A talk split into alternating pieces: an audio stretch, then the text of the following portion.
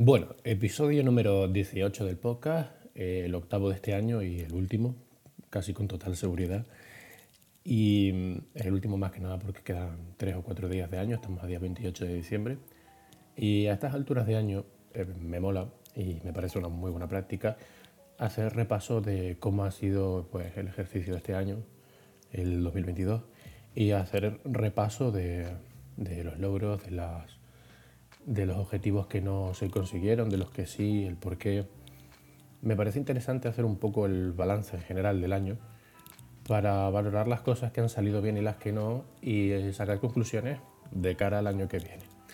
Esto se puede hacer en cualquier momento del año, en realidad, no tiene por qué ser eh, justamente antes de acabar un año natural y empezar el siguiente, porque mm, al final los días todos duran 24 horas, no cambian unos con respecto a otros. Pero bueno, es una forma en la que normalmente nos organizamos, que también está socialmente aceptada. Y cuando hablamos de nuestros propósitos de año nuevo, pues eh, es más fácil eh, hablar del tema y organizarte y tener al menos un, un modus operandi y decir, bueno, estos son mis objetivos de este año, vamos a ver si los cumplimos o si no, y va a ser la forma en la que me voy a organizar. A mí me parece una práctica muy interesante y justamente hoy, por eso, me apetecía hablar un poquito sobre cómo establecer esos nuevos objetivos de cara al año que viene y pues eso, una serie de consejos sobre cómo establecer esos objetivos eh, de cara a no volver a liarla o no dejar en el camino eh, la consecución de los mismos, sobre todo si son importantes para nosotros o si tienen una relevancia grande en nuestra vida. Los consejos que tengo para hoy aunque no sea específicamente cosas sobre hábitos, siempre van a estar ligados a ellos, porque salvo que sea algo muy puntual o un objetivo eh, muy concreto de un esfuerzo muy, muy puntual, va a requerir de un cierto tiempo, de una cierta preparación, de un esfuerzo continuo y es muy probable que al final te necesites eh, establecer hábitos o establecer una serie de, pasos para poder conseguirlo. Entonces creo que hila bastante bien con lo, con la temática que hemos estado tratando en los últimos, episodios y bueno, en general con el podcast. Y bueno, no me voy a enrollar mucho más, vamos a empezar. El primer consejo que te puedo dar para establecer objetivos de cara al año nuevo, aunque te vale para cualquier momento del año, repito, es analizar el pasado. En el pasado tenemos información muy relevante de los objetivos que nos hemos puesto y de si los hemos conseguido o no. A veces cuesta un poquito mirar atrás, sobre todo si ha habido ciertos objetivos importantes que no hemos podido conseguir, como la preparación de unas oposiciones o ponerte en forma, que ahora hablaremos de, esa expresión. Pero al final no deja de ser una fuente de información muy importante, porque tú de ahí puedes extraer el por qué no conseguiste los objetivos que te habías planteado previamente. Hay que hacer un análisis sincero y decirte a ti mismo, bueno, pues yo me planteé esto de esta manera, a lo mejor debería haberlo hecho de esta otra forma, y, empezar a sacar información de ahí que nos permita plantear los objetivos de una forma diferente. O no los objetivos, a veces el problema no es el objetivo, sino el camino que nos ponemos para, para, para conseguirlo. Eh, pero hay algunas otras veces que sí, que el problema está en cómo se ha planteado, cómo se ha planteado ese objetivo. Sea por una vía o sea por la otra, lo interesante es mirar atrás y decir, bueno, pues creo que de los objetivos que me autoimpuse en ese momento eh, y que no he conseguido se debe a esto, a esto y esto, y extraer la razón por la cual no fui capaz de conseguir esos objetivos. Me parece primordial, es un análisis interesante para que a partir de ahí saquemos conclusiones de cara a establecer objetivos nuevos. Segundo punto o segundo consejo. Eh, los objetivos tienen que tener dos características. Uno, que sean realistas, deben ser eh, conseguibles y dos, tienen que ser atractivos. Entonces ahí tenemos como una, una dicotomía, pero sí un, trabajo para buscar el equilibrio entre eh, lo que es realista y lo que es atractivo. Porque al no encontrar ese equilibrio y buscar un objetivo excesivamente atractivo, excesivamente eh, que te llame mucho la atención, está muy bien, te va a motivar mucho al principio, pero va a ser muy complicado que lo consigas. Por ejemplo, mm, me puedo poner el objetivo de mm, poner, perder 20 kilos en, un mes. Claro, a mí me encantaría perder 20 kilos de aquí a un mes si, si me sobra ese peso, pero no es realista. Entonces es muy probable que no lo consiga. Y por otro lado, pues hacerlo también atractivo, porque si no, no va a haber ninguna motivación que te impulse a, buscar eso, la consecución de ese objetivo, ¿no? Pues, oye, pues yo el año pasado me propuse perder 10 kilos en un año, no fui capaz, pues este año voy a ser más inteligente y me voy a plantear perder un kilo en todo el año. No tiene ningún sentido. Entonces, buscar un, un equilibrio entre lo atractivo y lo realista. Me parece importante, sinceramente. Tercer punto o consejo. Debería de tener ese objetivo una progresión razonable. No puedes pasar de estar totalmente quieto a estar rindiendo al máximo nivel sin, sin haber un punto intermedio.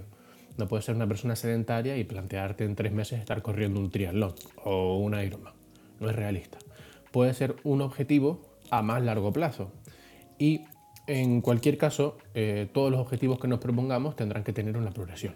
Una progresión realista en la cual podamos ir poniendo pasos intermedios que podamos ir midiendo. Por ejemplo, yo quiero perder, este, es que es un, caso muy habitual y creo que es fácil de verlo, el tema de la pérdida de peso. Oye, pues yo creo, en base a los resultados de, de las analíticas, de lo que me ha dicho el médico, que debería de perder ahora mismo unos 10 kilos. Ok, me he metido en internet y he visto que el ritmo de pérdida de peso saludable está entre medio kilo y un kilo a la semana.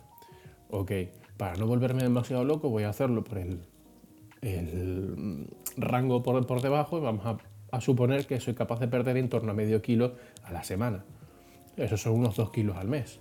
Pues voy a proponerme perder 10 eh, kilos en 6 meses.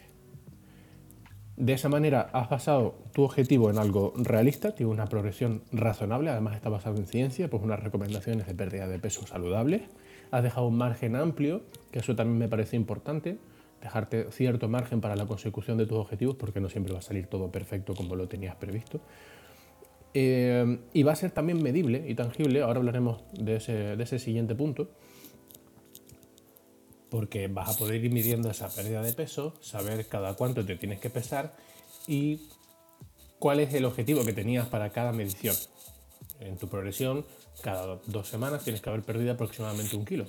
Pues ya lo divides en pequeñas subfases que te van a hacer más llevadero y sobre todo saber si el camino que lo estás recorriendo lo estás haciendo de forma correcta o te estás perdiendo por, el trayecto.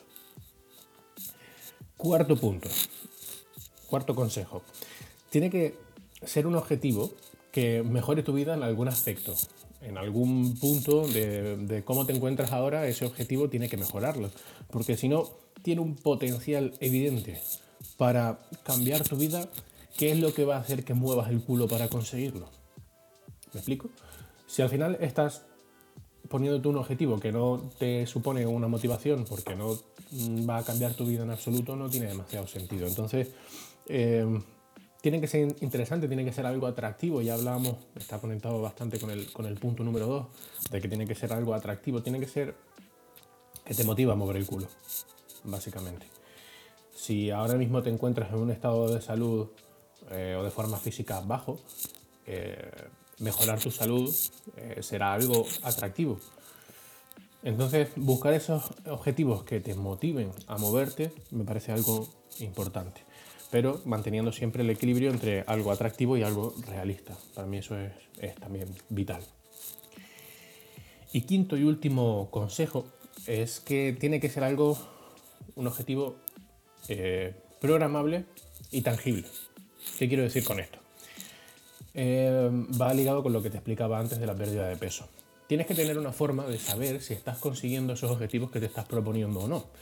Porque un objetivo tan mm, largo eh, e intangible como puede ser ponerse en forma, ¿qué es ponerse en forma? ¿Qué significa eso? Ponerse en forma es mm, correr media hora sin asfixiarte. Yo he visto gente que es capaz de hacer eso y que le sobran 10, 15 kilos. Entonces a lo mejor ese no es el, baremo.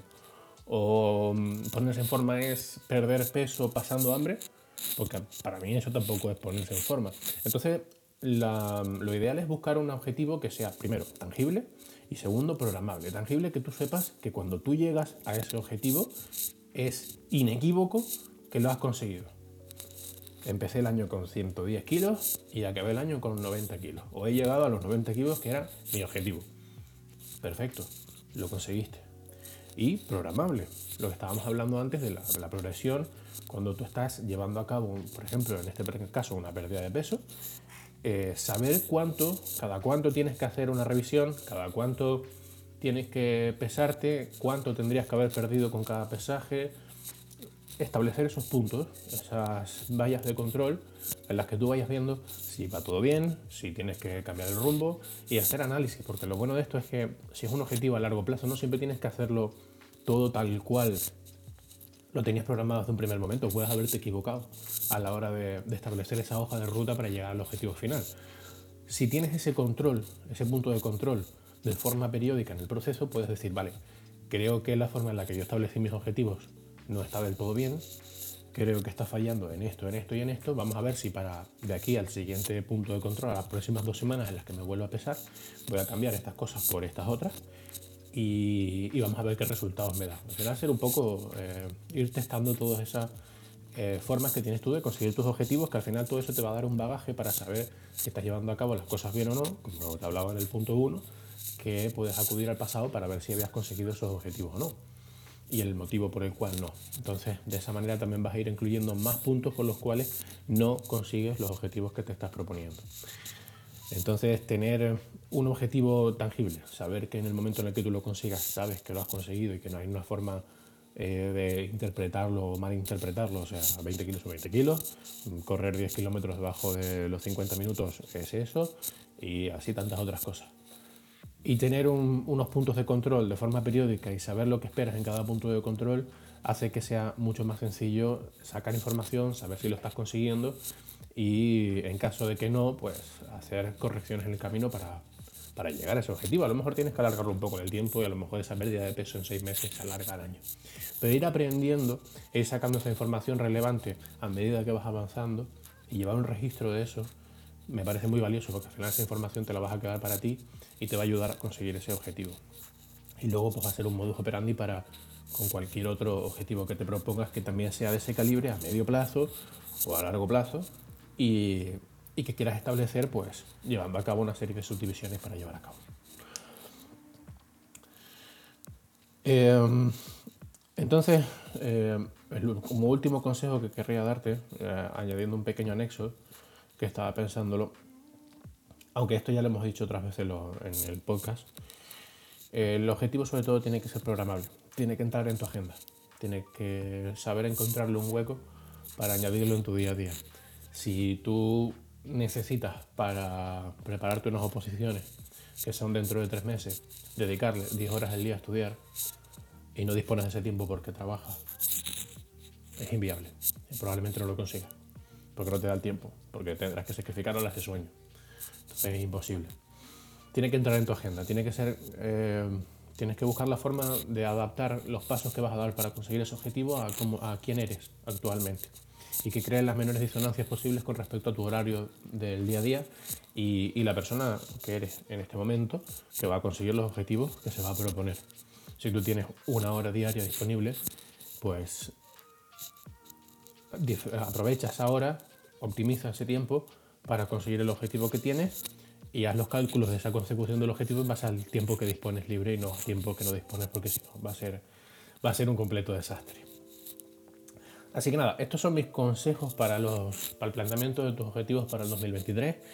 Eh, vamos a hacer un pequeño repaso. El primero es eh, analizar el pasado, donde hay muchísima información valiosa que puedes eh, sacar para saber por qué has fallado con algunos objetivos y volver a, y no volver a repetir esos, esos mismos errores.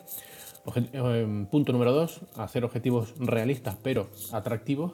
Tienes que buscar un equilibrio entre algo que es muy complicado y que te atrae mucho y algo que es muy sencillo pero que no te va a cambiar la vida en absoluto y que no te va a motivar para conseguir lo que quieres conseguir. Punto número tres, una progresión razonable. No vas a pasar de ser una persona sedentaria a correr un triatlón en tres meses porque eso es una, una flipada completamente. Eh, punto número 4. Tiene que mejorar tu vida. Un objetivo que sabes que al conseguirlo y al llevarlo a cabo mejora tu vida en algún aspecto, siempre te va a motivar mucho más para, conseguirlo y para moverte en tu día a día a llevarlo a cabo. Punto número 5, tiene que ser algo tangible y programable. Tienes que saber exactamente y de forma inequívoca que cuando tú consigas ese objetivo lo has conseguido. Y punto.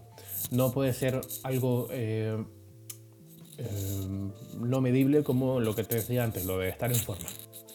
O leer mucho. Yo quiero este año como objetivo leer mucho. ¿Cuánto es mucho? ¿Cuánto es mucho para ti? Defínelo. Pues yo quiero a partir de ahora ser una persona que corre mucho sin cansarse. ¿Cuánto es mucho? ese tipo de cosas. Cuantifícalo y a partir de ahí te será mucho más fácil hacer el segundo aspecto de este consejo, que es programarlo. Programarlo y definir las etapas que va a, llevar la consecución de ese objetivo.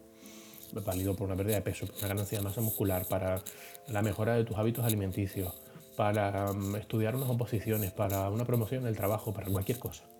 Cualquier objetivo que te propongas siempre va a ser mejor y más fácil conseguirlo si te lo propones lo programas y sabes exactamente que en el momento en el que lo cumplas vas a saberlo, porque es un punto muy concreto.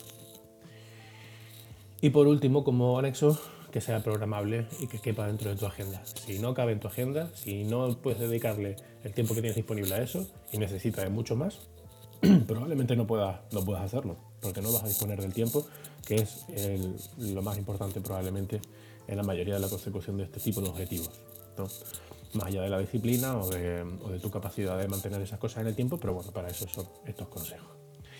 Nada más, último episodio del año, el octavo. Me, alegra mucho haber recuperado este proyecto y espero que para el año que viene podamos mantenerlo de forma periódica, semanal, aportando valor o contenido de, valor para, para este podcast. Y como proyecto y como objetivo de 2023 va a ser eh, publicar eh, de forma lo más periódica posible poca eh, en, este, en este programa. Que ya estoy teniendo en cuenta los propios consejos para llevarlo a cabo. Sin más dilatación, que tengas una buena salida de entrada de año y nos escuchamos el año que viene. Chao.